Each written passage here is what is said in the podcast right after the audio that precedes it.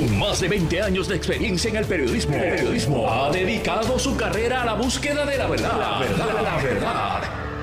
De frente al grano, con carácter entrevistará a las figuras más importantes de la noticia. Radio Isla presenta a la periodista Mili, Mili Méndez en Dígame la verdad. Buenos días Puerto Rico, bienvenidos a otra edición de Dígame la Verdad por Radio Isla 1320. Les saluda Mili Méndez y gracias por conectar. Lamentablemente en, horas de, la mañana eh, nos tuvimos que levantar con, con la triste noticia que se reseña sobre el asesinato de un matrimonio en el municipio de Isabela. Esta mañana el alcalde estaba hablando aquí en Pegaos en la mañana y, en otros medios también estuvo dialogando, dando a entender que este asesinato fue realizado eh, por personas que conocían a, la pareja. Estamos hablando de una pareja de adultos mayores que fueron encontrados y, la forma en que lo encuentran es que un policía municipal encontró el carro que estaba abandonado eh, en, En, en un área en, en Isabela. Así que las autoridades sostienen, y estoy leyendo aquí una nota de primera hora de Maribel Hernández Pérez, las autoridades no descartan ningún móvil en el caso de, la muerte de este, de este matrimonio. Y esto fue en el barrio Arenales de Arenales Bajos en Isabela. y, ambos cuerpos fueron amordazados, paliados. Y esta ocurrió temprano esta mañana, eh, temprano eh, en esta semana, lo que pasa es que dieron con ellos entre la madrugada de hoy. Así que estaremos pendientes al desarrollo de, de, esta, de esta noticia y, triste, ¿verdad? Eh, estamos hablando de dos adultos mayores. Estamos hablando de Angélica Adorno Cruzado, de 77 años, con heridas de bala en el rostro y las manos atadas. También estamos hablando de su esposo y de Alfonso Janeiro Rodríguez, de 83 años, que estaba en otro cuarto y entonces tenía una cinta adhesiva en los ojos y la boca y un impacto de bala en la cabeza. No contesta el representante, pues denme un segundito aquí para entonces poder eh, escribir la oficial de prensa de que en efecto no contesta. Y es que estamos pendientes, Vamos a intentar nuevamente a ver si entonces el representante eh, contesta. Y es que estamos pendientes a poder conectar con el representante Jesús Hernández. Él es el, presidente de la Comisión de Temas Energéticos en la Cámara de Representantes. Y ayer Luma Energy tuvo su día en, en la vista pública en la Cámara de Representantes. Y queríamos pues hablar con, con el representante sobre qué fue lo que se dijo, qué ocurrió allí en esta vista pública y si él está satisfecho con, ¿verdad? con lo que le explicó Luma Energy, que ya Luma ha estado dando entrevistas sobre los 100, sobre los 100 días que ya tiene el señor eh, Juan Saca aquí en la isla. Pues vamos con, con, la próxima, con la próxima llamada y vamos entonces a presentarle a ustedes el sonido de Javier Aponte Dalmau cuando habló esta mañana en Pegaos explicando, ¿verdad?, su, su la idea de poder eh, están retomando nuevamente, ¿verdad? Eh, la eliminación del legislador a tiempo completo. Le entiende que esto buscaría mayor eficiencia. Vamos a escuchar qué fue lo que dijo Javier Aponte Dalmau.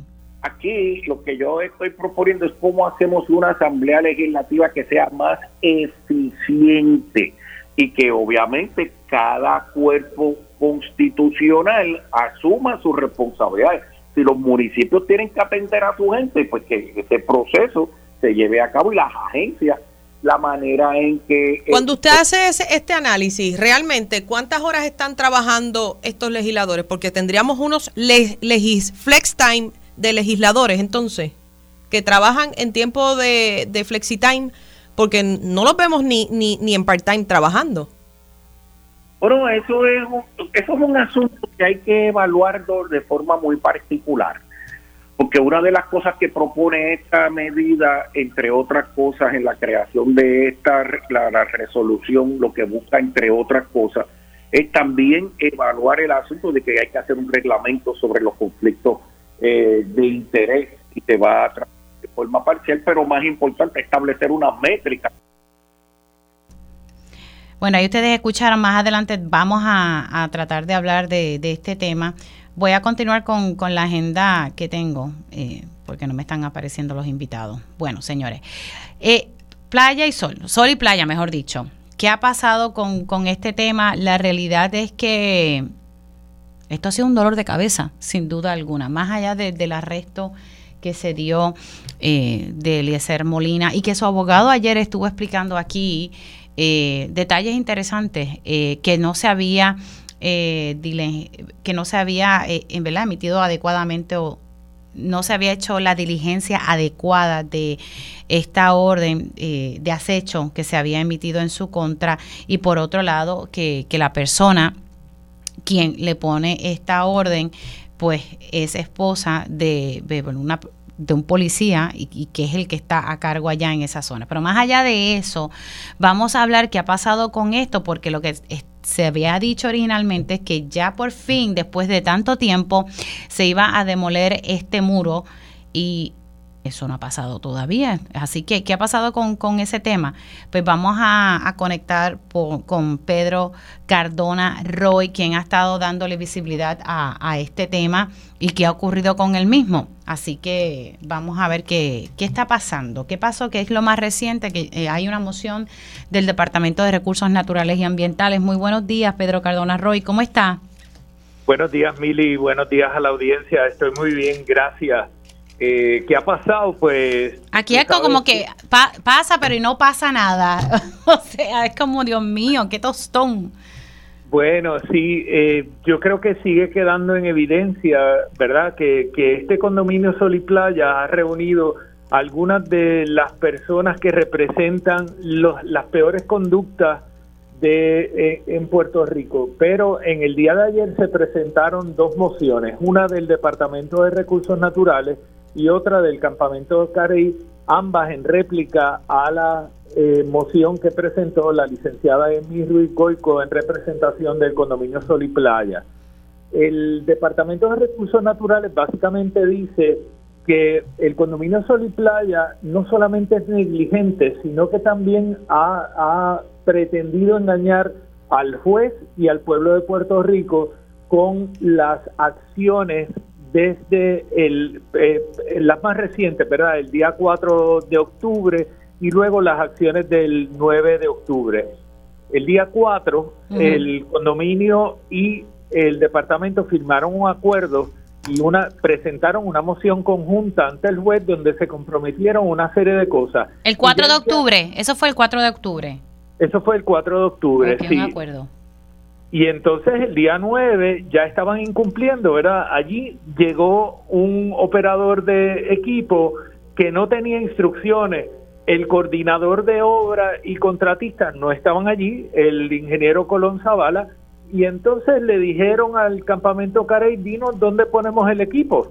Eh, entonces el campamento Carey le aclaró y le dijo, mira, yo no tengo facultad para decirte a ti qué hacer con ese equipo pero sí te puedo decir que ustedes firmaron un acuerdo y dice que usted va a ubicar ese equipo en el estacionamiento del condominio Sol y Playa. Y así lo hicieron. Y luego, pues, la licenciada Ruiz Goico, el, el día 9 o el día 10, presentó una moción y dijo, ah, Campamento Carey nos está, nos está impidiendo el paso, nosotros no podemos mm. llegar a nuestro lugar de trabajo. Y ahí le contesta, ¿verdad?, el Departamento de Recursos Naturales y le dice, no hay ningún problema con la presencia del campamento Carey. De hecho, hay 26 pies entre la carpa del campamento y el muro de la casa vecina, conocida como la casa Ginette y ese es el equivalente al ancho de una calle de dos carriles en cualquier área urbana de Puerto Rico. Por lo tanto... O sea que la excusa del operador, para entenderlo bien, y esto me parece importante, Pedro, porque se ha dicho que el campamento no permitía que, que, este operador pasara, y entonces la gente estaba criticando el campamento porque decían, bueno, se quejan porque todavía está el muro ahí, pero entonces tampoco nos dejan trabajar a, a lo, a, ¿verdad? A, a la empresa que fue contratada. Así que no fue eso entonces. No, Mili, y es bien importante eso que tú traes, porque, el, día 9, el día 9 era un día feriado Y en el acuerdo que firmaron el día 4 decían, no va a haber trabajo durante los días festivos ni fines de semana. El día 9 lo único que se va a hacer es llevar el equipo para entrarlo al estacionamiento del condominio Sol y Playa. O sea que el día 9 no hubo ninguna interrupción. El día 10, cuando llegaron los trabajadores a las 5 de la mañana, movieron su equipo y pasaron por al frente de la carpa, le pidieron a Campamento Carey, ustedes pueden mover la mesa, que era lo único que estaba en el medio, y Campamento Carey la movió. O sea que no, no hubo ningún impedimento y de hecho el día 9, digo el día 10 y el día y el día 10 realmente fue el único día donde hubo movimiento de equipo. Allí hubo todo un revolú porque se dio el arresto de Eliezer Molina y hay que ver las condiciones bajo las cuales se da ese arresto, ¿verdad? Que, que yo creo que ha pasado por debajo del radar. Recordemos que el, la policía de Puerto Rico tenía bloqueada la carretera 429, eh, tanto en el punto norte como en el punto sur y en la intersección que queda casi al frente del condominio Sol y Playa y la única persona que entró en ese perímetro porque la policía le permitió fue la licenciada Ignaria Acevedo, vicepresidenta del condominio Sol y Playa. Y da la casualidad que ella está casada o es pareja del director del CIC de Aguadilla. Y fueron las patrullas y la policía la que le dio acceso. Y luego se alegó que Eliezer Molina había violentado la orden de acecho que ella tenía en su contra, pero la única persona que entró que no estaba eh, fue ella y entró porque la policía le permitió. Así que hay, hay algo muy raro que no sabemos exactamente cuáles fueron las motivaciones, pero da la impresión de que fue como un entrampamiento para Eliezer Molina con la intención de dilatar este asunto y crear un momento público donde pudiera haber una aparente reivindicación del condominio Sol y Playa, cosa que no sucedió y quedaron en ridículo y la moción de eh, recursos naturales presentada en el día de ayer muestra toda una cronología y una serie de eventos nuevamente de incumplimientos por parte de Sol y Playa. Así que, eh, en resumen, no se ha podido eh, eh, tumbar este, este muro. No, en resumen, se supone que el lunes próximo se reanuden los trabajos porque el contratista no ha cumplido con una serie de requisitos que tenían de solicitudes de autorización eh, para el plan de, protección para las escorrentías y la sedimentación eh, y las autorizaciones de parte del municipio de Rincón para el paso de los equipos pesados por las calles municipales. Eh, y esas dos cosas son esenciales.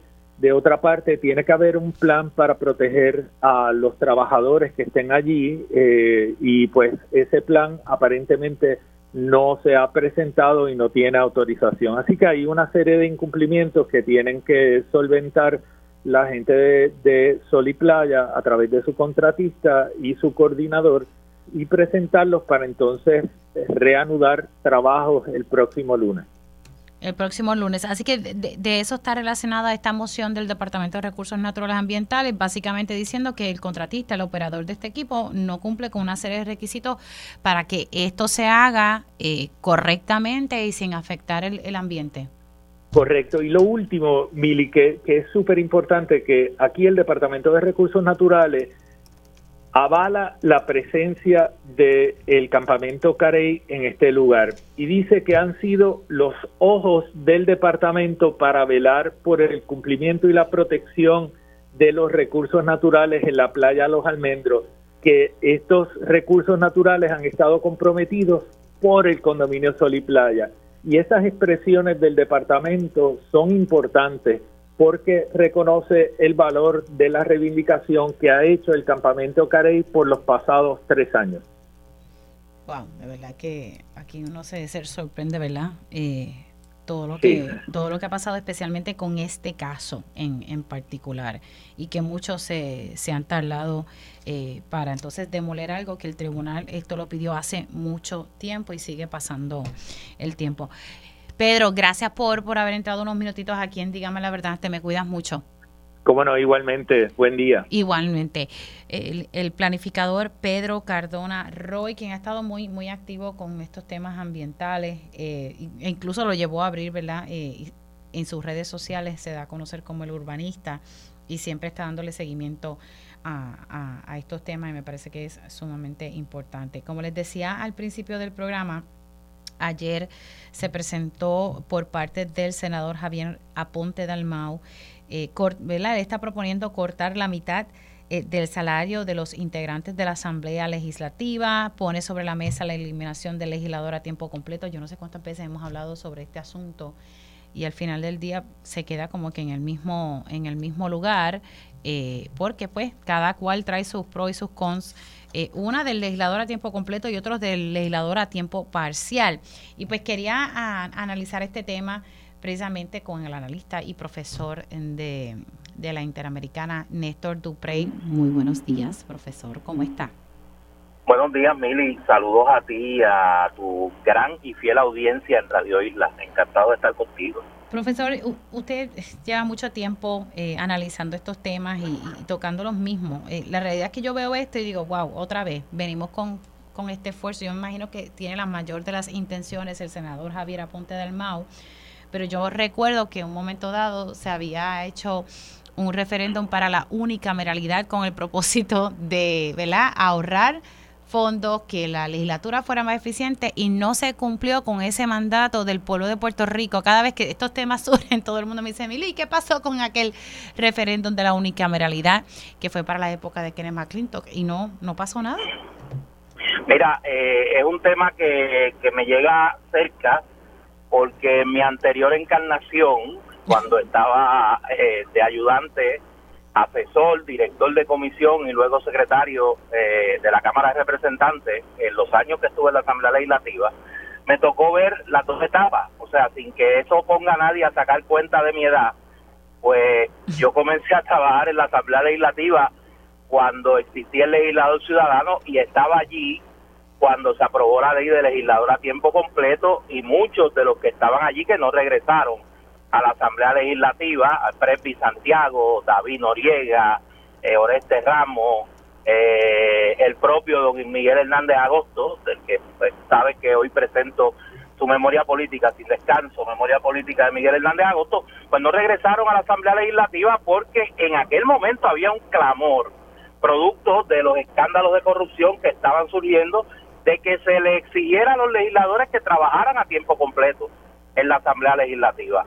Luego me tocó como secretario de la Cámara radicar la querella que provocó eh, la salida de la Cámara del entonces representante Ángel Cintrón, porque precisamente él era uno de los coautores de la ley de legislador a tiempo completo, violaba esa ley al estudiar en tiempo que se suponía cumpliera con su horario eh, legislativo. Como secretario, eh, presenté en aquel momento una serie de ideas para reformar la Asamblea Legislativa y por poco me cuesta el puesto. Y una de ellas era regresar al concepto de legislador ciudadano, que es un clamor de la ciudadanía eh, desde hace muchos años. Eh, el Partido Popular tiene una responsabilidad con esto. E, esto es una culpa compartida. Esta legislación se aprobó bajo la, legislatura del PNP, los coautores fueron Kenneth McClintock y Ángel Cintrón, y luego el Partido Popular, eh, cuando gana la elección del 2012, se compromete en su programa a, derogar esta ley y recuerdo unas expresiones del entonces presidente del Senado, Eduardo Batia, que decía que, su, que el programa no estaba escrito en piedra. Imagínate tú, eh, y que no se aprobó la, la, reforma legislativa. A mí me parece que, que el senador eh, Aponte Dalmao, pues aunque tarde, pues presenta una idea que hace mucho tiempo se debió aprobar. Eh, yo vi el proyecto, me parece que tiene elementos positivos. Eh, ahora bien, el regresar al concepto del legislador ciudadano con la cultura política torcida que hay en este país, o sea, la, la ética de los aspirantes a legisladores y muchos de los legisladores no es la ética que existía en la década de los 50 y de los 60, eso no, no, no hay que ser eh, un genio para saberlo, y requeriría una fiscalización y un rigor en, el, en, buscar el cumplimiento estricto del código de ética eh, de, de los cuerpos para que no haya, como dice el tango, ni penas ni olvido, que nadie pueda decir, como hemos escuchado en, en tiempo reciente, ah, bueno, es que yo estaba en estas corporaciones y a mí se me olvidó ponerlo en el informe de ética, o yo tengo estos ingresos y a mí se me olvidó. Eh, hay cosas que si usted es legislador no se le pueden olvidar. Y, bueno, y, eso es importante, eh, traigo esto no no por, ¿verdad? Por crear ningún issue ni nada, pero ese fue el detalle lo que le pasó a la representante Mariana Nogales, que se le olvidó poner una información, que usualmente eso se le da como una multa administrativa o, se maneja de, forma administrativa. Por eso, pero, pero partiendo de la buena fe, en este caso particular de la representante Nogales, la Asamblea Legislativa tiene que proveer para que esto no ocurra. Cuando mm. vimos en el caso de la representante Nogales, aparentemente la Oficina de Ética Gubernamental no, no tuvo la comunicación suficiente con la Cámara en general y con la legisladora en particular para que si realmente era un olvido, pues refrescarle la memoria y que colocar esa información. Y otros casos que sabemos que han ocurrido en el, en el pasado. Así que a mí me parece es una buena idea eh, hace tiempo que se debió de derogar la ley de legislador a tiempo completo y me parece que el volver al concepto de legislador ciudadano, repito, con las salvaguardas en la fiscalización de los ingresos extralegislativos que va a recibir ese legislador, podría devolverle a la Asamblea Legislativa la posibilidad de que gente profesional, de que gente eh, que no quiera abandonar su carrera, por ejemplo, los médicos, eh, los abogados que son el, los niños símbolos de los abusos de este de este concepto en el pasado o otros profesionales incluyendo los académicos o sea sí no obviamente yo yo super etapa en mi vida pero otros académicos que tengan interés en servirle al país en la Asamblea Legislativa no tendrían que abandonar sus cátedras sus puestos para poder ser legisladores así que me parece que es una buena idea hay que afinar unos detalles, pero creo que el legislador hizo bien en poner a correr la bola de esa discusión. O sea, ¿te parece entonces bien de lo que leíste entonces de, ese proyecto de, de sí, lo Vi, lo vi, lo vi, creo que los límites que establece son razonables.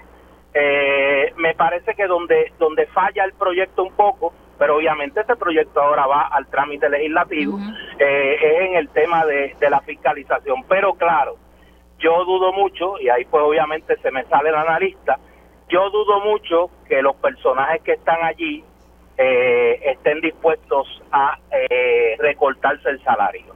Eso sería un, ejercicio de ingenuidad que yo no tengo, eh, pero ahí la presión de la ciudadanía es fundamental. Si el país no exige una legislatura de calidad, no la tendrá. Ellos no se van a recortar ni sus poderes, ni sus salarios, ni sus privilegios. Hay que exigirlo y me parece que ahora la ciudadanía va a tener un turno al bate el 2024 de toca al país hacer la mejor selección y en este caso la sociedad civil hacer la presión necesaria y las minorías que ahora yo entiendo que son mayorías en el electorado hacer la presión en la legislatura para que se apruebe esta medida y claro por las salvaguardas necesarias para que no sea una burla al país que ya está cansado de que le tomen el pelo. Claro, y estamos ya yo sé que el año electoral es ¿verdad? en el 2024, pero ya estamos sintiendo ¿verdad? esa presión electoral, así que yo yo pienso que esto no va a ir a ningún lado. Yo no creo que haya voluntad dentro de la legislatura para, para analizar esto. Imagínate, hay otra Bueno, yo como a veces, a veces, Miri, yo tengo este... Eres optimista. Arranque idealista y tengo optimismo, pues yo quisiera pensar que estos ciudadanos que están allí en la Asamblea Legislativa entiendan de una buena vez que el pueblo está hastiado y que el pueblo quiere unos ciudadanos tan modestos como el país y que no puede en un país en quiebra, un país que tiene graves carencias, serios problemas estructurales, tener una legislatura como si fueran este emires de Qatar. O sea, eso no puede pasar. Y me parece que en ese sentido hay que darle darle el beneficio de la duda al, senador eh, Javier Aponte Dalmao de que haya puesto esta idea a correr. Eh, yo dudo mucho que haya el desprendimiento patriótico de estos legisladores para recortarse el salario, pero ojalá y la presión pública y la vergüenza que debería dar eh, una legislatura con tanto privilegio en un país tan desprovisto para atender sus principales carencias, mientras aquí los niños no tienen servicios de educación especial, no puede haber una legislatura que viva como si como si estuviese en un país del primer mundo. Eh, no puede ser. Y en ese sentido, eso pues también, me parece eh, eso también que van en buena dirección.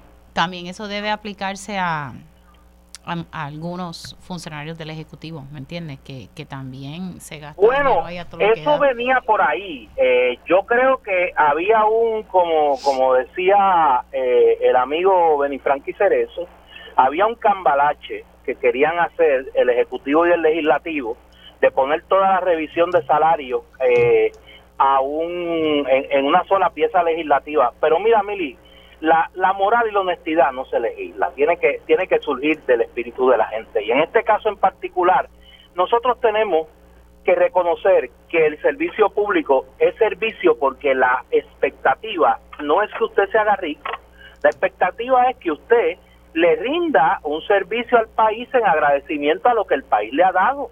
Y en ese sentido, pues este, esta, esta idea que se creó en un momento dado de que al gobierno se venía a hacerse rico, bien fuera por salario o bien fuera por tráfico de influencia, pues es el cáncer que se ha comido la confianza del país en sus instituciones públicas. Me parece interesante eso, la moral y la honestidad no se legisla. no. te la voy a robar. No, no, puedes usarlo. Profesor, gracias. Se me cuida mucho. Gracias a ti, eh, Mili. Y aprovecho 30 segundos sí, para Sí, lo de la memoria política, ¿verdad? Es disculpa, rapidito. querida, no, pero a mí no se me iba a olvidar. Eh, eh, a tu audiencia tan tan grande y tan tan fiel, esta noche a las 6 de la tarde en eh, el mezanín del recinto metropolitano de la Universidad Interamericana presento mi más reciente libro, Memoria Política de Miguel Hernández Agosto, precisamente una figura que fue tres veces presidente del Senado y que le tocó vivir esa transición política puertorriqueña al mundo que teníamos, al mundo que tenemos hoy. Y es un libro que explica por el testimonio de don Miguel mucho de lo que pasó y mucho de lo que está pasando. La historia a veces nos da claves para entender el presente y este es un caso, eh, este es un caso de eso. Así que hoy a las seis en, el, en la Intermetro, en el Mezanín, estaré presentando mi más reciente libro que espero si Dios me da vida y mente, no sea el último. Gracias, profesor. Y hoy a las 6 de la tarde en Intermetro, eh, Memoria Política de Miguel Hernández Agosto. Te me cuidas mucho. Hacemos una pausa aquí en Dígame la Verdad por Radio Isla 1320 y al regreso estaremos hablando con el portavoz eh, del PNP en la Cámara de Representantes. Regresamos en breve. Conéctate a radioisla.tv para ver las reacciones de las entrevistas en vivo. En vivo. Esto es Dígame la verdad con Mili Y ya estamos de regreso aquí en Dígame la Verdad por Radio Isla 1320. Les saluda Mili Méndez. Gracias por conectar. Y vamos a, buscar ¿verdad? otra perspectiva sobre esto de, eliminar ¿verdad? el legislador a tiempo completo, y esto es una propuesta que hace el senador Javier Aponte de Alma, ahorita hablábamos con, con Néstor Duprey. Tengo ya en línea telefónica al portavoz del Partido No Progresista en la Cámara de Representantes y expresidente de ese cuerpo legislativo, Johnny Méndez. Muy buenos días, ¿cómo está?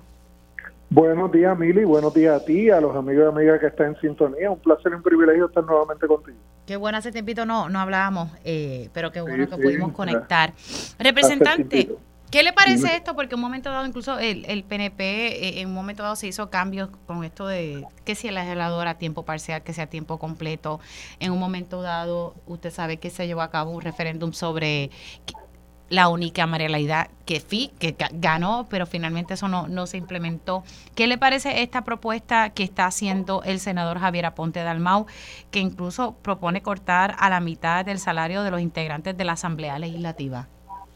Pues mira, como toda propuesta merece análisis, merece una consideración. Yo asumo que el senador Aponte del Mau, como portavoz de la mayoría popular en el Senado, tuvo que haberse sentado con sus pares en su caucus, haber discutido la propuesta para por lo menos asegurar los 12 votos del Partido Popular en ese, en ese cuerpo. Eh, y yo creo que es una propuesta que merece consideración. Ahora bien, eh, aquí, hay que, aquí hay que recordar los eventos históricos que fueron los que produjeron el legislador eh, a tiempo completo, eh, que fue que aquí hubo legisladores eh, en eso del legislador ciudadano, que utilizaban las oficinas legislativas como oficinas legales, utilizaban las oficinas para negocio propio. Ah, tú tienes que recordar que habían abogados que su, su personal se pagaba con fondos públicos, con fondos legislativos. Las computadoras y los equipos que se utilizaban eran pagados con fondos públicos. Hacían hasta escrituras notariales en la Asamblea Legislativa y hubo otros, como tienes que recordar, el famoso caso de Carrier Index, donde hubo varios legisladores que fueron eh, convictos precisamente porque hacían negocios desde las oficinas legislativas mientras ocupaban el cargo de legislador eh, parcialmente. Así que uno tiene que mirar esto con mucho cuidado, pero es una buena idea, yo considero que se debe de evaluar, se debe de considerar y yo estaré atento al proceso que se dará en el Senado a ver si pasa. Y, que haya voluntad, porque mire que hemos hablado, usted recordará eh, la unicameralidad, que en efecto la gente fue, votó y, y eso no se implementó. Entonces llegó y me alegro y me alegro que me traigas ese ejemplo, porque el gran problema del, del proceso de la unicameralidad es que se hizo un ejercicio, pero el ejercicio no tenía consecuencias ninguno, no obligaba a, una continuidad, sencillamente fue una mera consulta. Luego de eso, y te puedo decir que fue en el pasado cuatrenio, bajo la presidencia de este servidor, Tomás Rivera Chat, se le presentó al pueblo también la alternativa, no de la unicameralidad, sino de reducir la Asamblea Legislativa. Y fue rechazado por la ciudadanía. Así que, que yo entiendo que un cambio en términos de salario y de legislador a tiempo completo a legislador a tiempo parcial o legislador ciudadano puede evaluarse, pero eso tiene varias consecuencias. La primera, la que ya te dije, y la segunda, que traeríamos a empresarios y traeríamos a personas con intereses particulares de nuevo a la Asamblea Legislativa para legislarse para sus propios intereses. Y eso hay que tener cuidado. Ahora hay mayor representatividad de todas las clases sociales, también de todos los, los eh, de todas las profesiones y eh, tendríamos mucho conflicto de interés si se hace lo que está proponiendo el compañero Aponte Ok, ahora hablemos de, de, cosas. Ah, más volveríamos a legislar tarde en la noche o temprano en la madrugada porque esa gente tiene que atender sus negocios, atender sus profesiones para entonces luego ir a la Asamblea Legislativa. Claro, pero ahora de vez en cuando pasa eso que están hasta las ah, tantas dependiendo del proyecto. Bueno, yo traté de evitar eso a la mayor, yo traté de que se legislara de día mientras fui presidente y eso depende de la voluntad de cada, de cada legislador. Sí, definitivamente. Hablemos ahora sobre las cosas dentro del Partido Nuevo Progresista. Echa para adelante, dale. en esta semana eh, el, gobernador Pedro Pierluisi presentó ¿verdad? Su, equipo electoral. y vemos a una figura como Edwin Mundo con mucho conocimiento electoral, eh, que entonces va a ser ahora el director de campaña de Pedro Pierluisi. Eh, usted ya usted está en el equipo de Jennifer González porque ya desde que ella se tiró, usted... Eso es correcto. Eso es correcto, ¿verdad? Eso es correcto, sí. Y usted la respalda. ¿Por qué, ¿Por qué Jennifer es una mejor opción en comparación con el gobernador? Te, voy a contestar primero porque sé que ibas por la línea del equipo que presentó el gobernador.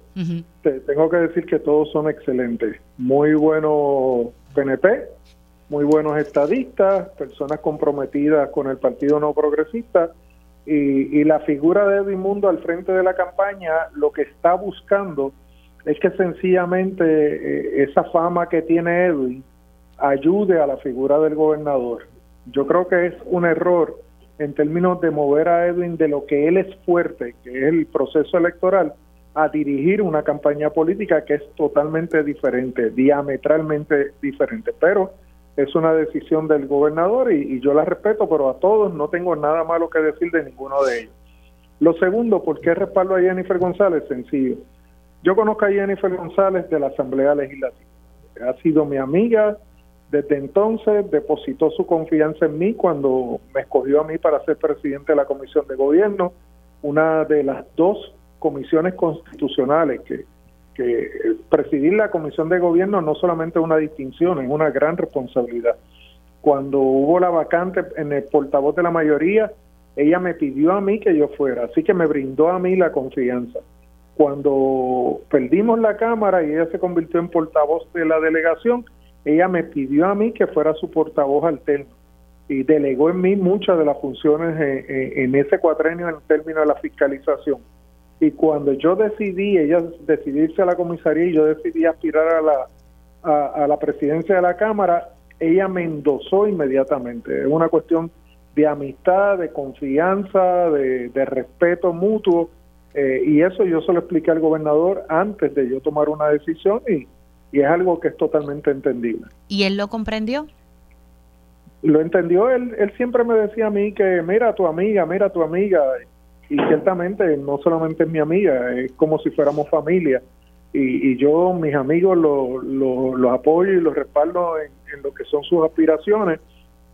Y estoy ahí para, para apoyarla y, y, llevar el mensaje de, de que eh, el cambio generacional a veces puede ser difícil, pero es bueno. Eh, y yo creo que es momento de, que la visión que ella tiene, aquí se podrá hablar de muchas obras, se podrá hablar de muchos proyectos, todos son con fondos federales, todos son con asignaciones federales. Pero ayer yo hablaba así que los rótulos, los rótulos podrán tener un nombre, pero quien trajo los fondos para esos proyectos se llama Jennifer González Colón. Ahora, pero ayer eh, hablando con Edwin Mundo en día a día en Telemundo, él, me decía, es que en la forma en cómo ella está atacando de que aquí, ¿verdad? Las cosas tienen que cambiar porque nada se está moviendo. Pues, él calificó, ¿verdad? Que, que, eso no era correcto. Y yo le digo, bueno, pues viene de alguien de adentro. Ahí, tenemos una diferencia de visión. Y, y, te voy a dar tres ejemplos y los tres son de mi distrito representativo. El primero, el Hospital de Vieques. Ah, muchacho. Ese es el primero, y ya tú, ya tú hiciste la expresión. No, es que... El segundo, si has venido a Fajardo recientemente, eh, cogete el carril de la derecha desde Luquillo hasta Fajardo. Algo que vengo peleando desde el 2017. Y, y recientemente me dijeron que firmaron el contrato de alrededor de 10 millones de dólares para reparar esa carretera. Pero yo paso por ahí todos los días y yo lo siento. Y la gente que viene a Fajardo a hacer turismo náutico a, nuestro pueblo, lo sufre todos los días. Y el tercero, Roosevelt Road. ¿Qué nada ha pasado ahí? Bueno, yo no digo nada más. Ese, ese es mi caso. Yo Ahora, el hecho de decir que, que lo dijo el gobernador. Mucho. Oye, yo te puedo decir que sí hay obras, que sí se han hecho proyectos, eh, pero la gente quiere que las cosas que son de su área, de su lugar, eh, se ejecuten. Y, cuando se habla, eh, hablamos de eso específicamente, de que tiene que verse, no solamente estirar asfalto, no solamente, bueno, hoy yo estoy en mi oficina de distrito y te puedo hablar de cuatro casos de R3 que vinieron a donde mía a darle seguimiento. Pero, pero, representante, ¿cuánto? Muchos colegas y esta servidora hemos sacado casos de R3 que lloran ante los ojos de Dios y que pues, han perdido, pues, tienen los vales.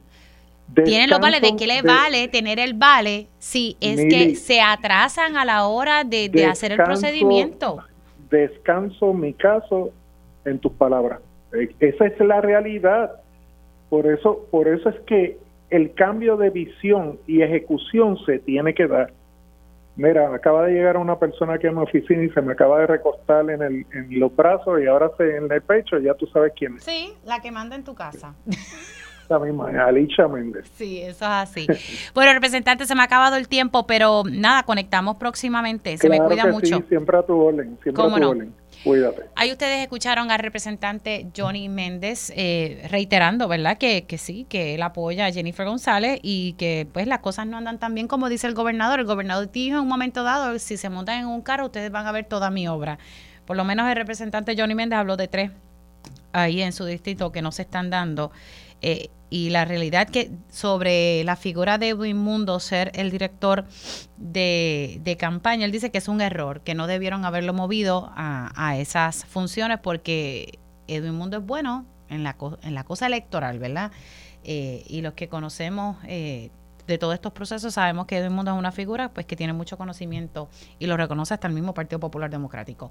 Bueno, hacemos una pausa y al regreso vamos a estar hablando sobre una campaña importante de la Casa Julia de Burgos que busca levantar fondos para poder seguir ayudando a las víctimas de violencia doméstica. Regresamos en breve. Conéctate a radioisla.tv para ver las reacciones de las entrevistas en vivo. En vivo. Esto es Dígame la verdad con Mili Y ya estamos de regreso aquí en Dígame la verdad por Radio Isla 1320. Les saluda Mili Méndez y gracias por conectar. Y ahora vamos a estar hablando sobre una campaña que se está lanzando y que busca transformar la percepción de la violencia doméstica y al mismo tiempo, ¿verdad? También se busca eh, levantar eh, fondos eh, para la Casa Julia de Burgos.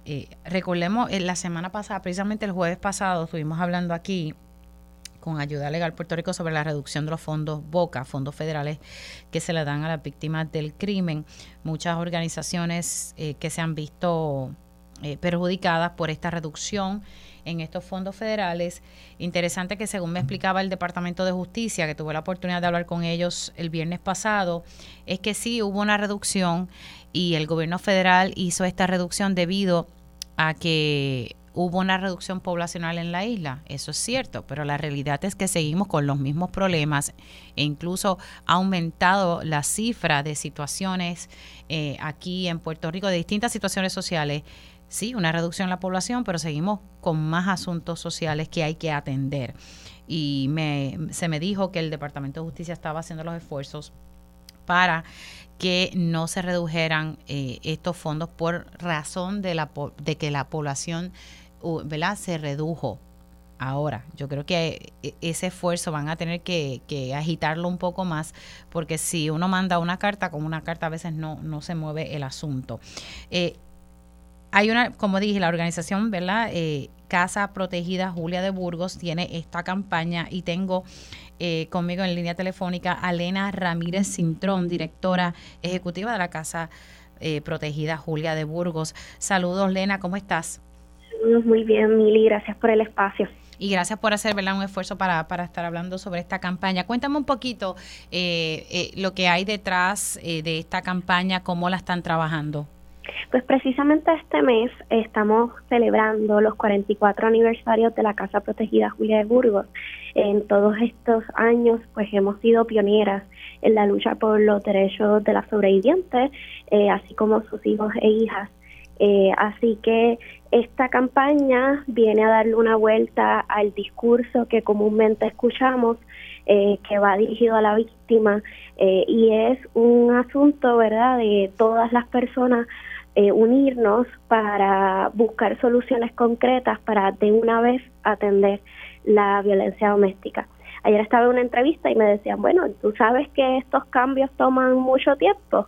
Y yo le decía, precisamente, por eso no podemos seguir esperando, por eso no podemos seguir, ¿verdad? Eh, pues con, con remedios eh, pasajeros, estrategias que duran uno o dos años y tenemos que hacer un compromiso real de, todos los sectores, los sectores públicos, las organizaciones que brindamos servicios en el día a día, eh, el sector privado, eh, las comunicaciones, para realmente que Puerto Rico sea un país cero tolerante de la violencia doméstica y construamos un Puerto Rico de equidad. Entonces han unido, ¿verdad? Una serie de, de, personas que se, eh, han, ¿verdad? se han unido a este mensaje para ayudar en este esfuerzo educativo. Así es, tenemos el privilegio y honor de contar con muchas celebridades, actrices, actores muy importantes en nuestro país, eh, incluyendo, ¿verdad?, Mili Méndez, eh, que, que le agradezco este espacio y siempre ser aliada de esta causa.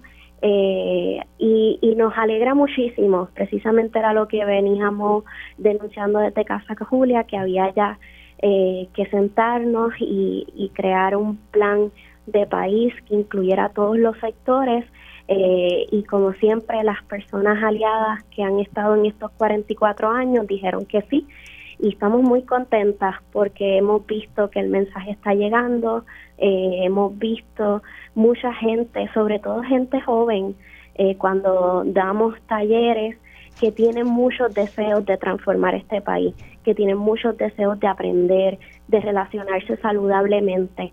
Así que nos toca eh, ya poder darles las herramientas educativas eh, para solucionar este problema desde la raíz, que es un problema social, de salud pública eh, y de derechos humanos. Ahora, ustedes eh, también, hay forma de cómo las personas puedan colaborar y ayudar para ustedes levantar fondos, porque sabemos que hubo reducción. y aunque hay, hubo una propuesta del gobierno estatal debido a esa reducción de, de los fondos Boca y cómo las personas pueden aportar, ayudar a la Casa Protegida Julia de Burgos eh, mediante donativos. Requiere unos servicios especiales, eh, profesionales especialistas en este tema eh, y un equipo multidisciplinario. Así que sostener estos espacios seguros es bastante costoso. Y Casa Julia en sus 44 años ha evolucionado, no solamente somos el primer albergue de Puerto Rico, en, media, en medio de la pandemia reconocimos la necesidad de aumentar camas, eh, así que abrimos nuestro segundo albergue que estuvo ocho, ocho años cerrado por falta de fondos. Igualmente tenemos otros servicios de vivienda, eh, servicios no residenciales, servicios para la niñez específicamente eh, así que hacemos un llamado ¿verdad? a todos esos aliados y aliadas eh, para que puedan entrar a casajulia.org, que vean el trabajo que realizamos y que puedan hacer una aportación eh, para continuar estos servicios que son tan importantes. Eh, para tener en contexto, venimos recibiendo recortes de fondos. el año pasado Boca nos recortó el 51% y este el 10%. Así que son recortes significativos, pero nosotras seguimos en pie de lucha eh, porque sabemos que esto es un servicio que salva vidas. Las personas entonces pueden eh, donar por ATH móvil. Eh, usted lo que tiene que buscar es, busca la parte donde dice donate o dona y busque Casa Julia. Casa, Casa Julia o como ya eh, eh, dijo Lena, pueden entrar entonces a la página web www.casajulia.org. Así que ahí pueden entonces eh, apoyar estos esfuerzos de la Casa Protegida Julia de Burgos. Lena, gracias por haber entrado unos minutitos aquí en Dígame la Verdad. Cuídate mucho. Muchas gracias. Un abrazo. Un abrazo para ti. Nosotros hacemos una pausa y al regreso vamos a estar hablando y le vamos a, dedicar tiempo al próximo tema, que es básicamente qué pasaría si se desestima la quiebra de la Autoridad de Energía Eléctrica. Regresamos en breve. Conéctate a radioisla.tv para ver las reacciones de las entrevistas en vivo. En vivo. Esto es Dígame la verdad con Mili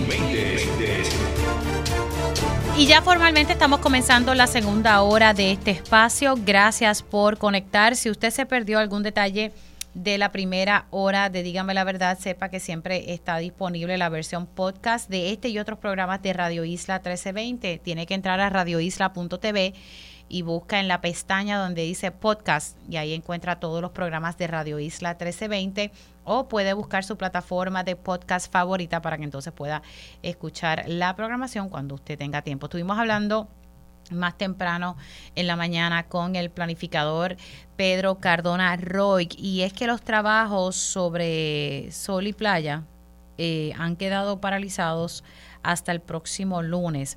Recordarán que hubo una orden eh, para demoler el muro que se construyó en una zona eh, marítimo terrestre y luego de ir a los tribunales y del juez tener mucha paciencia con, con los que son parte de la Junta de este condominio Sol y Playa, pues se emitió esta orden y se dio el permiso para demoler el mismo. Faltaba conseguir a un contratista, un operador de equipo que lo hiciera. Esto le, correspondía a los condómines. Y por fin se consiguió. No obstante, se presentó una moción por parte del, del Departamento de Recursos Naturales y Ambientales eh, porque es que el operador del equipo no cumple con una serie de requisitos, los cuales tiene que que cumplir para poder entonces demoler este muro. Así que el lunes próximo se reanudan los trabajos y hablamos un poco, ¿verdad? Porque hay quienes dicen que, que, el campamento Carey no permitía que el operador del equipo eh, pudiese hacer su trabajo. El mismo Departamento de Recursos Naturales y Ambientales lo desmintió. Eso no fue así. Así que nada, para el próximo lunes demoler o iniciar ese proceso de demoler el muro construido en una zona marítimo terrestre por parte de, del condominio Sol y Playa allá en Rincón. Luego estuvimos hablando un poco con el profesor y analista Néstor Duprey sobre la propuesta que está haciendo el senador Javier Aponte Dalmau de eliminar al legislador a tiempo completo. Y, y, el profesor decía que lo ve bien, que lo que está proponiendo en la legislación el senador son propuestas razonables, eh, pero que él duda mucho, ¿verdad? Que y dijo esto, los personajes que están allí realmente cumplan con esto. Yo creo que abre la discusión pública, que siempre eh, es bueno. Y algo que me decía el, profesor es que la moral y la honestidad no se legisla. Por otro lado, estuvimos entrevistando al representante Johnny Méndez. Hablamos un poco sobre este proceso de la unicameralidad y él dice que esto no, no se materializó porque era una mera consulta, no era eh, obligatoria. Así que por eso eso se quedó ahí en el aire eh, y él dice que es bueno que se dé esta, esta discusión, eh, pero eh, él diría que entonces hay que ver los errores en el pasado, los conflictos éticos por parte de los legisladores que estaban a tiempo parcial utilizando equipo de la Cámara de Representantes, ¿verdad? Que me estaba hablando él, para hacer sus labores. Y por otro lado, en temas políticos, recalca que sí, que apoya a Jennifer González y que la, la bala porque ella ha sido su amiga, que ella es familia y que fue un error por parte de Pedro Pierluisi nombrar a, a Edwin Mundo, que le reconoce eh, ¿verdad? mucho talento, que es un error moverlo de su área de especialidad, que es el tema electoral, para ser director de campaña, porque son funciones completamente distintas. Pero obviamente eh, sostuvo que que el equipo, pues son personas que, que él respeta mucho. Ahora, sobre el tema de que aquí las cosas eh, no se están moviendo, él sostiene que eso es así y me dio ejemplos como por eh, el hospital de Vieques, la situación que hay con unos carriles eh, de Luquillo a Fajardo, Roosevelt Roads, cosas que él ha tratado de mover y que lamentablemente no se mueve la rueda. Así que no todo está corriendo y que muchas de estas cosas son con fondos federales que ha conseguido, según lo que me dijo Johnny Méndez, la eh, comisionada residente Jennifer González. Así que ya ahí él está alineado full con la comisionada residente.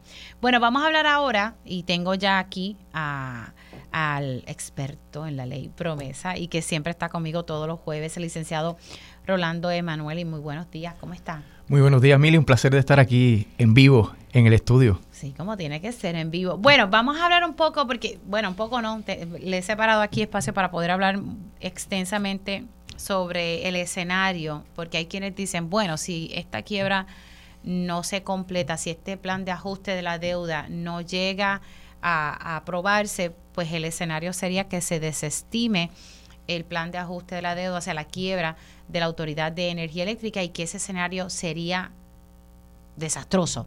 Así lo pintan mucho. ¿Cómo usted observa todo esto?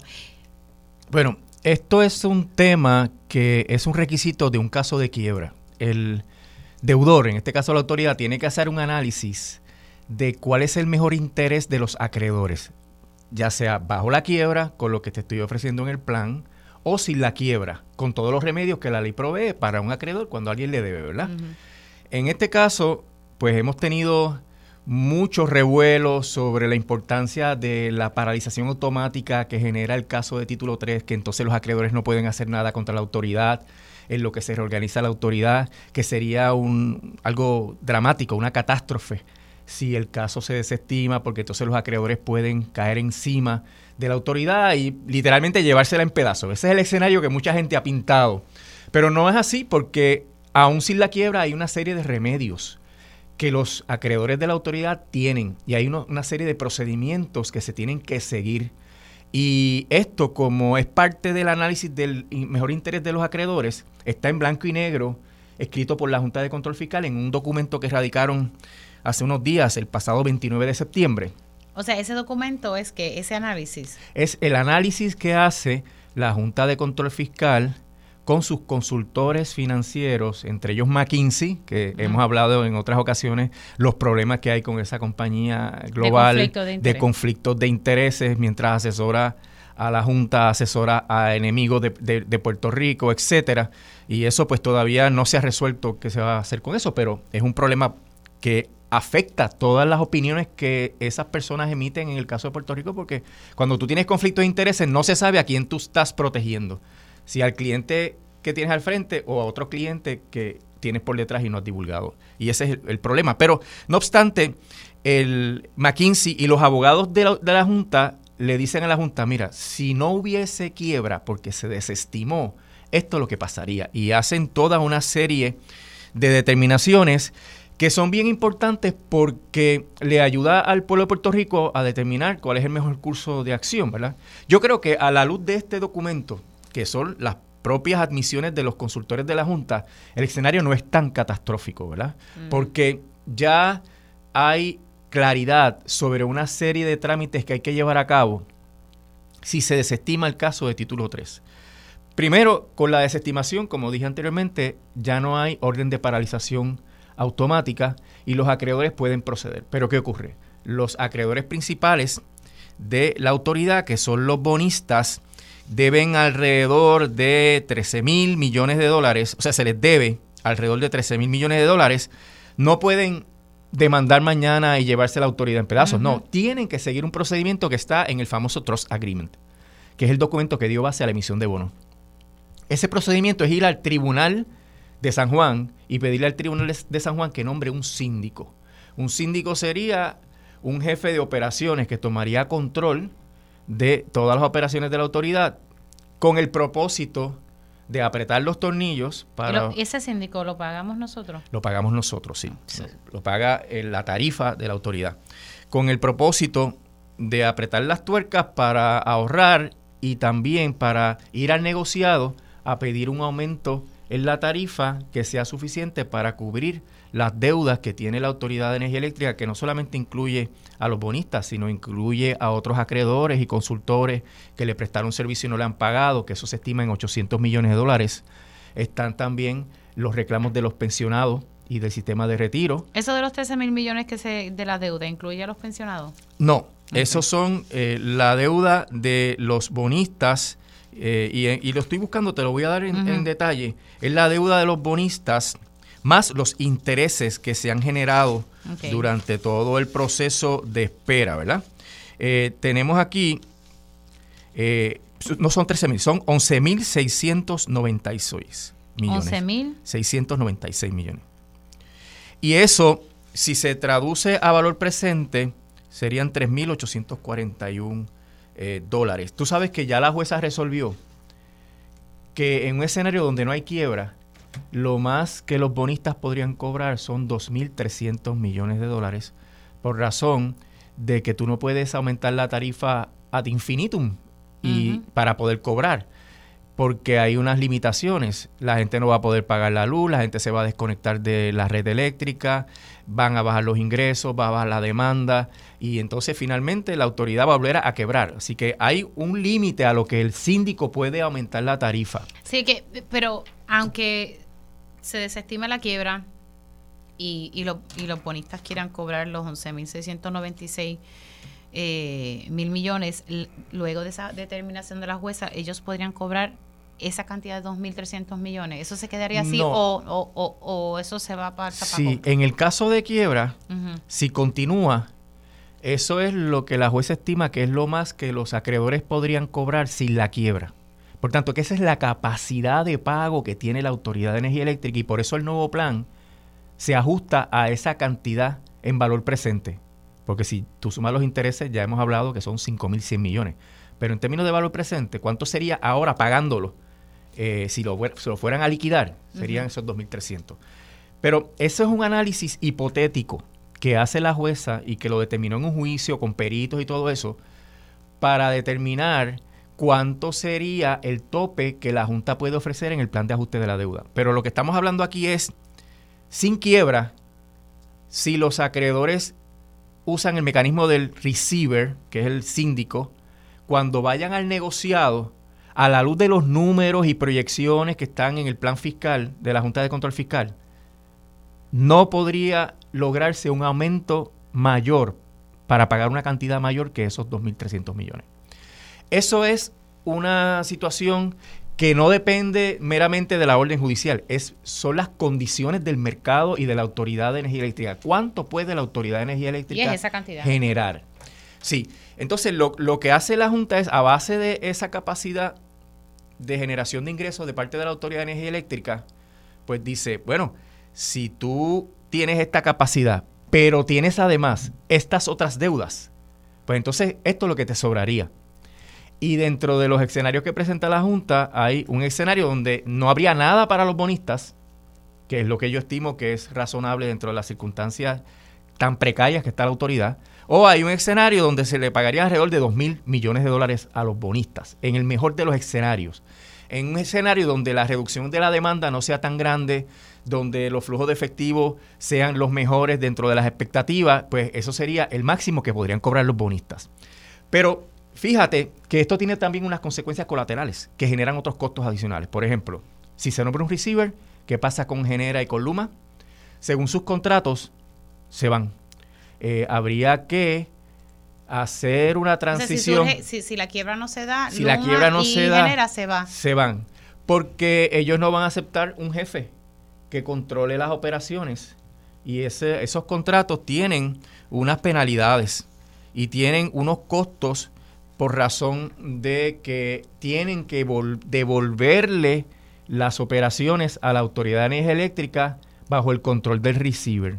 Así que el receiver se tendría que encargar de volver a montar la Autoridad de Energía Eléctrica bajo un escenario donde se desestima la quiebra. Y eso implicaría unas penalidades. Esas penalidades, todas está sumado, todas las cuentas que hay que pagar antes de saber cuánto se le va a pagar a un acreedor de bonos, están contenidas en, este informe.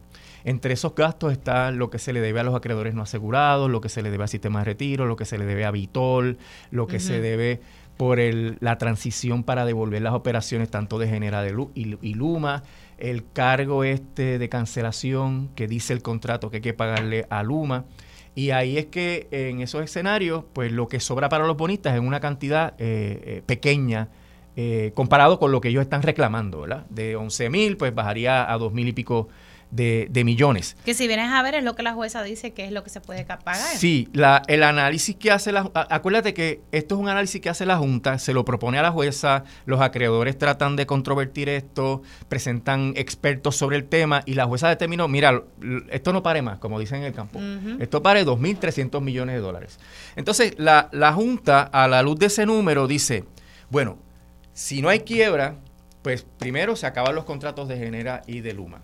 Si eso se acaba, hay que pagar penalidades. Y el contrato de Luma lo dice, porque ahora mismo estamos con el contrato este suplementario o el, Está en el contrato suplementario que depende de, que, se confirme el plan de ajuste de la deuda y por ende si no se confirme el plan de ajuste de la deuda, pues eh, Luma se va porque es que sería una situación imposible para Luma porque Luma necesita, según su contrato, ¿verdad? Y según su posición como compañía con fines de lucro, necesita toda la libertad para hacer lo que le venga en gana con la Autoridad de Energía Eléctrica y un receiver tendría la brida del caballo alando para que Luma no siga desbocada porque quiere ahorrar dinero para entonces poder pagárselo a los bonistas. Así que habría un conflicto y, y, Luma no va a aceptar eso y por eso es que se reservó el derecho de irse si el plan de ajuste de la deuda no le gusta, no es si no hay. Si Luma mira el plan y dice, mm, con esto yo no voy a poder operar, Luma podría escoger irse, ¿verdad? Pero si se ha quedado casi con todos los fondos federales, quien está recibiendo todo Ese eso es uno de los puntos. Luma y genera eventualmente. Pero aún así podría haber unas deficiencias de flujo de efectivo que ocasionen que las cuentas que garantizan que Luma coge sus chavitos no estén suficientemente, eh, pues con los fondos suficientes, y entonces Luma podría determinar que eso no es suficiente para ellos operar. Pero son prerrogativas que el contrato le da. Tú sabes que siempre hemos dicho que el problema es el contrato que le da todo a Luma. Luma puede hacer lo que le venga en gana con todo esto de, la gerencia, eh, de la transmisión y la distribución y las representaciones que se le hacen al negociado. Fíjate que no solamente la jueza dijo que esto no da para más y que es hasta 2.300 millones de dólares, sino que el negociado, conforme a que ya no hay quiebra ni hay plan de ajuste, tendría todos los poderes para determinar cuánto es lo que hay que aumentar la tarifa para poder cubrir los gastos operacionales y para poder cubrir entonces lo que se le debe a los bonistas sin ningún tipo de, de interferencia. Y eso pues obviamente es bueno y es conveniente porque el negociado puede recibir evidencia no solamente de la Junta, sino de cualquier participante. O sea, eh, cualquier organización que brega con los asuntos energéticos puede comparecer ante el negociado y decirle, ojo, si usted hace esto, va a pasar esta otra cosa. Y de hecho, en los casos de las métricas de Luma, tú sabes que hay una coalición de organizaciones que está interviniendo en el proceso. Eso todavía no lo ha No lo ha resuelto el negociado. Está sometido prácticamente. Sí, está sometido, pero no está pero no han resuelto.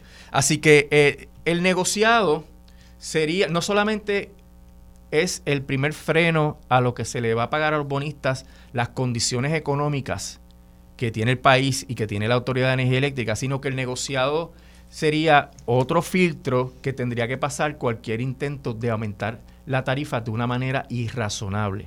Ahora, el problema es, ¿verdad? Que, no, está tan claro aquí, es la duración de ese, ese cargo de, de receiver, de síndico, porque en realidad no se le va a poder pagar a los bonistas la cantidad que los bonistas están reclamando.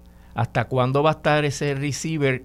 Eso tendría que determinarlo la orden judicial que dicta el Tribunal Superior de San Juan, el Tribunal de Primera Instancia, Sala Superior de San Juan, en el nombramiento del síndico. El, tribunal dictaría eso unas no pautas. Pero interesante, eso no sería a nivel federal, sino a nivel estatal. No, eso está pautado en el propio Trust Agreement como que es jurisdicción del tribunal local.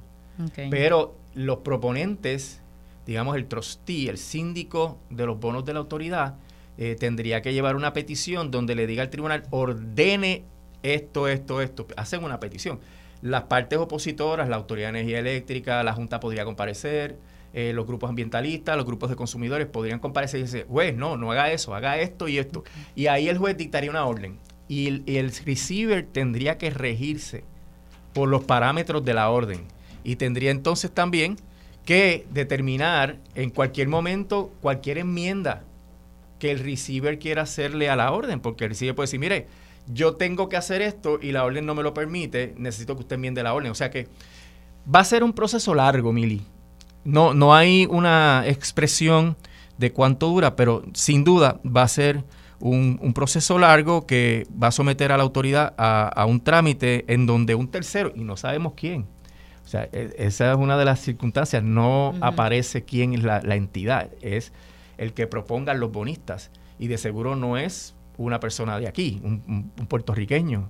Va a ser una persona con experiencia, porque esto es algo que se hace con alguna frecuencia en Estados Unidos, eh, que tomaría control. Hay muchas instancias en las cuales se nombra un síndico. En los casos de quiebra, cuando la gerencia del deudor, de la compañía, es inadecuada o ha cometido fraude, el tribunal puede nombrar un síndico. Pero hay gente que se dedica a eso. Así que eh, de seguro no es nadie de aquí, vendrá una compañía. no, y aquí no tenemos ¿verdad? una figura que se... Eh, obviamente no. Que, genere esa, esa confianza de ambos lados, porque recuerda que quienes lo proponen son los bonistas. Sí puede haber litigación sobre si esa persona tiene o no tiene las cualificaciones, etcétera, y el tribunal hará una adjudicación. También una de las cuentas que está en, en todos estos cargos que hay que pagar eh, está el préstamo que le hizo el gobierno central. ¿Te acuerdas los 750 millones de dólares? Que de hecho Natalia Yaresco dijo que eso no lo iban a ver, que eso el gobierno no lo iba a pagar. Bueno, lo mismo se iba a hacer con Genera. Sí, y ese eh, préstamo también eh, tiene obviamente cero condiciones de, repago. Y eso suma 750 millones, que es una cantidad que hay que pagar antes de proceder con los trámites de pagarle a, los bonistas. Según la lista que hace aquí la Junta, está la reclamación de los Fuel Light Lenders, que fueron los que financiaron las cuentas de la compra de combustible. Esos son 1.241 millones. Está el asunto de lo que se le debe a Cobra, que aunque se llegó a un acuerdo recientemente, para junio la Junta lo calculaba en 405 millones. Lo que se le debe al gobierno central, 750. El termination fee de Luma, que son 140 millones según el contrato. Y tenemos también la desmovilización de Luma, que es decir, volver, devolver las operaciones. Estamos hablando de 90 millones. La desmovilización de Genera, 16.5 millones. Y lo que se le debe a los acreedores no asegurados, 800 eh, millones. Pero también están los, los casos de expropiación a la inversa y los reclamos de las agencias federales que son de 20 para los casos de expropiación y 17 millones para las reclamaciones eh, laborales. Y luego el síndico tiene que establecer la prioridad. ¿Te acuerdas del asunto de quién cobra primero dentro de la autoridad? Pues tiene que establecer lo que dice el Trust Agreement. Dice que hay que pagarle a los gastos operacionales según dispuestos por el negociado. Tú sabes que el negociado establece el presupuesto, pero hay que pagarle al sistema de retiro. Y lo dice el análisis de la Junta. Por ende, que bajo una desestimación de la quiebra, el sistema de retiro cobraría lo que corresponde para mantener el sistema y para pagar los pensionados. Así que en términos eh, prácticos, una desestimación de la quiebra protegería el sistema de retiro de las rebajas que quiere hacer eh, la Junta a las pensiones y de la desaparición del sistema de retiro de beneficio definido como está establecido.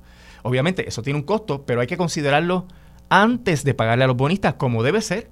¿Te acuerdas que siempre he dicho, hay que pagarle primero a las operaciones de la autoridad, al sistema de retiro, y luego es que hay que pagarle a los bonistas? Pues precisamente si no hay quiebra, ese disparate de cambiar el orden de prioridades que ha hecho la Junta no podría hacerse y tendría que establecerse el, orden.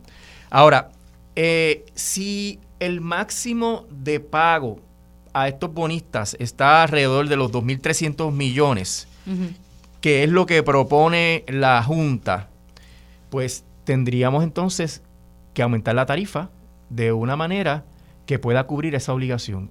Y el aumento que propone la Junta en el plan actual es básicamente eso, para cubrir ese dinero. Lo que pasa es que cuando tú lo proyectas al futuro, en 35 años, al 7% de interés, pues eso te suma 5.100. Pero eh, en términos de comenzar a pagar esto, estaríamos hablando de que el aumento de la tarifa probablemente sea muy similar a lo que la Junta está proponiendo en el plan de ajuste de la deuda, porque está proponiendo... O sea que no importa, se desestime o, o sea, apruebe el plan de ajuste de la deuda, estamos en el mismo escenario de que tendremos que pagar. Un, escenario similar, eh, en el sentido de que eh, en el escenario en donde el pronóstico de eh, demanda es el más favorable, los bonistas recibirían 2.262 millones de dólares y esos 2.262 millones de dólares es compatible con lo que se está proponiendo en el plan de ajuste de la deuda. Y esto tiene consecuencias prácticas también, en el sentido de que va a haber litigación, eh, va a haber eh, reclamos que el síndico tiene que sortear, va a haber gastos legales, gastos de asesores financieros, eh, pero de la misma manera, el caso de quiebra de título 3 tiene gastos dramáticos en todos estos aspectos, ¿verdad? Y, ahí es que uno va viendo la, situación. El, propósito de este documento, Mili, es importante saberlo para que tengamos, ¿verdad?, un poquito de malicia al evaluarlo. El propósito del documento es convencer a la jueza de que de lo que se le está ofreciendo a los bonistas en el plan es razonable. Diciéndole a los bonistas, coge el plan, acepta el plan, porque si se desestima el caso, además de todos estos problemas, vas a cobrar lo mismo o vas a cobrar lo mismo y tienes un gasto también. Un gasto adicional porque tienes que ir al tribunal, buscar eh, que se nombre receiver, tal vez no va a ser tan rápido. De hecho, ellos plantean aquí, Mili, que el aumento de tarifa para cubrir toda esta situación estaría vigente para el año 2027. O sea que anticipan prácticamente tres años y pico de litigación antes de que termine el proceso donde el negociado establezca cuál es la nueva tarifa para cubrir. Y eso es un disocivo también para los bonistas, porque mientras esto está así, no cobran hasta el 2027. Entonces ellos le dicen a los bonistas, si esto se confirma en marzo del 2024, ya tú podrías estar recibiendo pago en el año 2024. Así que, en cierta medida, esto es una herramienta que usa la Junta para tratar de convencer a los bonistas de que no se deben oponer porque no les conviene económicamente. Tienes que esperar más, vas a tener que gastar más dinero en litigios y al final del camino, si todo sale bien, porque es el mejor escenario, si todo sale bien, vas a recibir la misma o menos cantidad que lo que yo te estoy ofreciendo en el plan. Por eso es que es el análisis del mejor interés de los acreedores. ¿Qué le conviene a los acreedores? Y aquí sería, mira, te conviene seguir con la quiebra, Porque vas a gastar menos y porque vas a recibir una cantidad igual a la que recibirías si incurres en todos estos procesos y en todos estos Ahora, gastos. que tengo que ya irme a la pausa. Ya con esto, la jueza analiza eh, este análisis y qué pasa.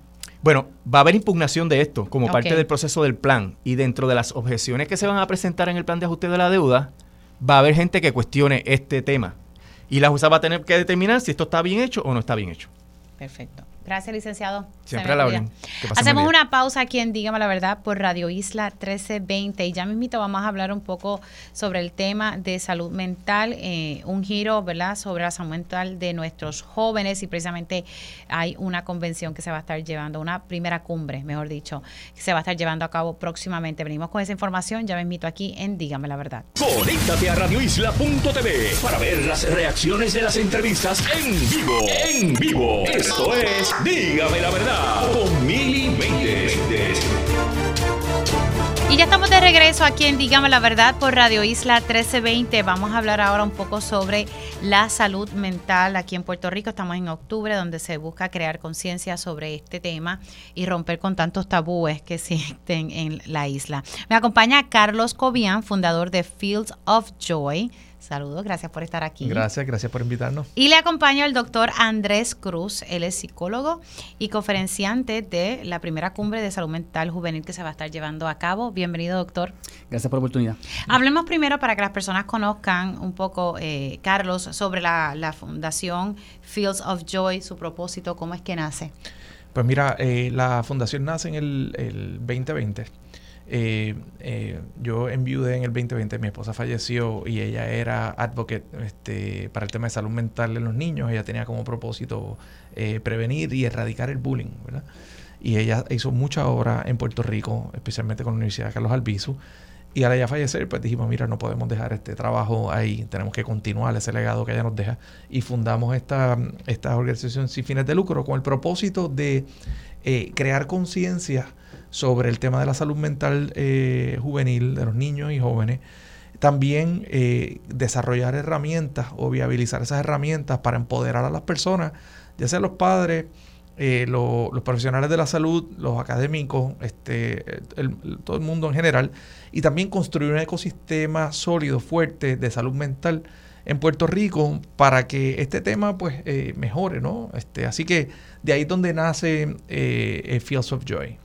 Ahora, eh, hablemos un poquito, eh, y, y veo aquí, ¿verdad?, que, que hablan bastante sobre el acoso, el bullying. Precisamente ayer eh, mi niña leía un cuento precisamente tocando ese tema y generó una conversación interesante en nuestro hogar. Esto es algo que ha existido de, uf, hace mucho tiempo, pero ahora estamos observando cómo estamos buscando erradicarlo, educar y que, ¿sabes qué? No tienes por qué estar aguantando ese tipo de acoso, doctor. Sí, e- el bullying siempre ha existido desde que tenemos uso ¿verdad? de razón, Sí. siempre se ha investigado, lo que pasa es que ahora tenemos más accesibilidad. Y están las redes. Ahí, ahí que voy. A través de las redes y a través ¿verdad? De, del Internet. ¿verdad? El Internet lo que ha hecho es amplificar eh, las conductas de las personas. ¿verdad? Hay muchos fenómenos como lo que es la, la anonimidad en línea, que es que la- ¿verdad? las personas piensan que al estar detrás de un dispositivo pues están anónimos. O sea que ¿verdad? una persona que quizás no es un bully en, la, en, la, en el face to face, quizás puede ser un bully en el mundo virtual porque existe un fenómeno psicológico que lo estudiamos de hecho, que es, es ese, ese fenómeno que la gente siente que está eh, anónimo y por eso quizás se amplifica tan fuerte el, el bullying y se da muchísimo, lamentablemente. Falta eh, mucho por, por como que crear más conciencia sobre este tema. Estamos todavía en pañales. Yo pienso que esto, va- esto va a seguir evolucionando. Eh, el Internet y las redes sociales están creando un nuevo concepto de cómo las personas se comportan, tanto face to face como en el mundo virtual. Eh, las redes siguen aumentando significativamente, ahora con inteligencia artificial, ahora con realidad virtual, realidad aumentada. Eh, yo pienso que el bullying debe estudiarse para siempre, porque según la generación que le esté viviendo, va a ser verdad la- eh, las que van a, a- a dar conciencia de cómo evoluciona el, el bullying en ese momento. Así Eh, que cada generación es distinto. y es, muy, es, es lamentable. ahora mismo, pues, ya eh, la presencia física quizás no es tan importante como la presencia virtual. Ahora hay reputación virtual.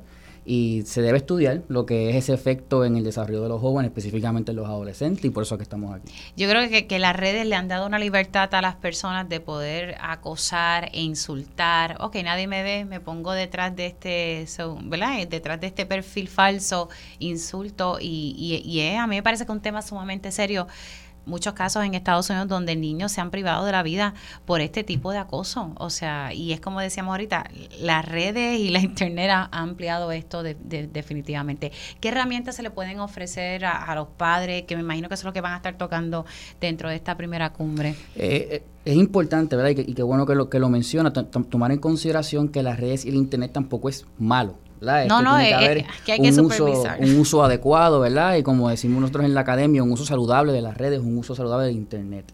Eh, siempre es importante psicoeducar, por eso la cumbre es tan importante y yo la apoyo 100%, porque el primer paso es psicoeducar a través de la investigación, a través de la medición empírica y el método científico sobre lo que, lo que está pasando realmente, ¿verdad? En Puerto Rico y en el mundo entero. Así que el primer paso, yo pienso, ¿verdad? Y una recomendación que yo siempre doy a los padres específicamente es que comiencen psicoeducando a sus hijos sobre la importancia de lo que es las reglas de ciberética, por ejemplo, que es cómo yo comportarme en línea, conocer que lo que yo pongo se queda para siempre, conocer que estamos siendo vigilados siempre, ¿verdad? Y que de, cierta manera soltamos un poco nuestra libertad estando conectados en las redes, ¿verdad? Y en el Internet, y, ¿verdad? Y, intentando explicar las repercusiones que tiene el, un uso de Internet no saludable, ¿verdad? Ahora, Carla, hablemos un poquito sobre esta primera cumbre de salud mental juvenil que se va a estar llevando a cabo. Me parece algo chévere porque es un escenario donde todos profesionales y, las personas pueden acudir y orientarse sobre este tema. Pues sí, este, la cumbre se va a llevar a cabo el miércoles 25 de octubre en Vivo Beach Club. Y como expresé, eh, va a ser un evento donde lo primero es que vamos a hablar sobre la salud mental vamos a eliminar los tabúes, ¿verdad? Porque hay muchas cosas que no se habla porque pues, se tiene miedo sobre salud mental y la, nos buscamos un trainer, ¿verdad? Para ir al gimnasio y ponernos fuerte, pero no nos buscamos un psicólogo para ayudar cuando, cuando tenemos situaciones de salud mental. Así que vamos a hablar sobre eso. Vamos a hablar sobre el uso de los electrónicos, un tema que es continuo en la casa. Es como que, nene, suelta el teléfono, suelta el teléfono, vamos a hablar de eso y el doctor va, Eso es el reto más grande. Entonces, uno es la mala. Exactamente. Pues el doctor va a hablar sobre eso específicamente. este, vamos a hablar también de las conductas que son normales y las que no son normales de, por ejemplo, los adolescentes. ¿verdad? Sabemos que de momento yo que tengo eh, hijos adolescentes, es como que, espérate, ¿quién tú eres? Me trajeron a otro hijo. Este, ¿Qué pasó? Y, la gente dice, mira, eso es normal de la adolescencia, pero hay unas conductas que no son normales. Entonces vamos a distinguir ah. qué, es normal y qué no es normal para empoderar a los papás. ¿En qué momento debemos entonces levantar alarma, ¿verdad? Con, con algo que observemos en los niños. De eso también se va a hablar allá. Eh, Puerto Rico lleva este un trauma colectivo, ¿verdad? Desde el huracán María, los terremotos, la pandemia, y vamos a tener un conferenciante que es James Gordon, que va a hablar de cómo tratar el trauma colectivo también. Este, muchísimas cosas. Tenemos, el evento empieza a las 8 de la mañana, termina a las 5 de la tarde. Va a estar con nosotros también la doctora Novelo Coelho, que ah. fue la, la, cirujano general de los Estados Unidos. Chacho, ya se va a quedar con aquello porque habla. Pero es, excelente, excelente. Ella es brutal y qué mejor persona que ella para darnos un panorama de lo que está pasando. Y lo más chulo, diría que una de las cosas más chulas del Congreso es que al final vamos a tener una sesión de networking bien fuerte, facilitada, para que todas las personas del ecosistema se conozcan, colaboren y empiecen a trabajar en vez de trabajar en silos, trabajar en, en, equipo. Porque así es como vamos a conseguir que haya un ecosistema eh, fuerte y que podamos desarrollar las herramientas para que cuando la gente necesite ayuda, saber a dónde ir. ¿verdad? Como un directorio en donde, mira, tengo problemas con el nene para esto, pues mira, puedes llamar aquí o puedes ir a otra organización. Está, hay mucha gente trabajando el tema de salud mental, pero no está organizado y gracias a eh, Direct Relief, que es nuestro principal eh, este, colaborador, pues ellos nos han dicho, mira, nosotros queremos que haga esta cumbre, queremos que juntes a todo el mundo, ellos van a juntar a todos los stakeholders y todas las organizaciones que ellos están ayudando en el mismo lugar con el fin de eso mismo, de fortalecer ese ecosistema de salud mental en Puerto Rico. Si las personas quieren saber cuál es la agenda que ustedes van a estar llevando, porque hay personas que tal vez puedan ir en la mañana o en la tarde, eh, ¿dónde lo pueden conseguir? Tenemos una página web que es saludmentaljuvenil.org. Saludmentaljuvenil.org. Pueden entrar ahí, ahí pueden ver la página web, se explica todo y pueden separar su espacio adquiriendo su taquilla para el evento. Y esto se lo digo a todo el mundo, eh, invertir en la salud mental de nuestros hijos e invertir en un mejor Puerto Rico. Sí, no, sin duda, y es un tema, ¿verdad?, que tenemos que estar nosotros, nosotros como padres, yo le decía a mami, Dios mío, qué diferente es la crianza que, que yo tuve en aquel entonces y la crianza que uno tiene que entonces tener con sus hijos, porque antes no habían ni los celulares, ni la internet, ni nada, yo cogía la bicicleta, seguía por ahí andando, ahora no, ahora tú tienes que estar literalmente pendiente qué es lo que ve tu hijo, a qué está conectado, porque son peligros y lo ha dicho incluso el mismo gobierno federal sobre todos los peligros que hay eh, en esa área. Así que gracias a ambos por estar aquí. Para más información, ¿dónde pueden llamar además de la página web? Sí, no, tenemos fieldsofjoy.org y la página web de saludmentaljuvenil.org. Ahí está toda la información. Bueno, pues gracias Carlos Cobian y el doctor Andrés Cruz por estar aquí y traernos esta valiosa información. Nosotros hacemos una pausa y conectamos con Mayra Santos Febres. Conéctate a radioisla.tv para ver las reacciones de las entrevistas en vivo. En vivo. Esto es Dígame la verdad con Mili y ya estoy conectada con la profesora y escritora Mayra Santos Febre. Buenos días, Mayra. Su estilo y pasión la han convertido en una de las autoras más influyentes de nuestra generación. Por eso entra en la conversación la poeta, novelista y profesora de literatura. Mayra Santos Febres. Cultura con sabrosura en Dígame la Verdad. Buenos días, Mayra Santos Febres, ¿cómo estás? Muy bien, Mili, ¿y tú? Aquí. Ya es jueves. Ya es jueves. Como decía Yolanda, ya es jueves. bueno, ya que es jueves, eh, tú me has sugerido aquí, vamos a comenzar con hablar de, hay varios temas. Eh, para aprovechar, eh, tú querías hacer como un análisis sobre el descubrimiento de América y, hablar un poquito sobre eso. Sí, porque el lunes estuvimos de día de fiesta, ¿verdad? Para conmemorar esa fecha que, que ha traído tanta controversia, si le llamamos encuentro de dos mundos, descubrimiento o simple y sencillamente saqueo, ¿verdad? Y colonización de las Américas, que, que, que es como la conocemos a toda esta región de, ¿verdad? De, de la, las costas del Atlántico hasta el Pacífico y que los pobladores originarios llamaban a Vía Yala, ¿verdad? Pero le cambiaron el nombre por Américo Vespucho. Y entonces eh, estaba pensando, ¿verdad?, que sería lindo reflexionar acerca de una cosa en la que hemos estado, un dilema y también un diálogo, me parece a mí, en que hemos estado enfrascados en estos últimos años, que es qué hacemos con los monumentos de la colonización hubo una gran controversia cuando se tumbó la estatua de Juan Ponce de León, colonizador de Puerto Rico, ¿verdad? Que fue el que eh, logró asesinar a Guaybana el Bueno y empezar la conquista de Puerto Rico. Eh, y, a, y a Guaybana el Valiente también, a los dos. Eh, y, y cuando iba a venir el rey de España el año pasado, un, una serie de ciudadanos o de gente que no los conocemos, pues tumbaron la, la estatua de la Plaza Colón. Y entonces esto causó una controversia, ¿verdad?, que debemos hacer con ese tipo de monumentos, si los mantenemos, si los cambiamos de lugar, si le añadimos para balancear, ¿verdad?, la historia y la narrativa, otros monumentos. Eh, yo me voy por el tercero. Sí, yo estaba, te iba a decir eso mismo, tal vez pues la, eh, darle un update al dato histórico. Sí, y fíjate, se ha estado haciendo también, porque eh, recientemente se aprobó por el gobierno de Puerto Rico el cambio del nombre del Departamento de Educación de Puerto Rico para ponerle, ¿verdad?, y honrar así a los fundadores de la educación pública en Puerto Rico, que son Gregoria Celestina y Rafael Cordero, los tres hermanos que abrieron las primeras escuelas para niñas y niños de todos los colores.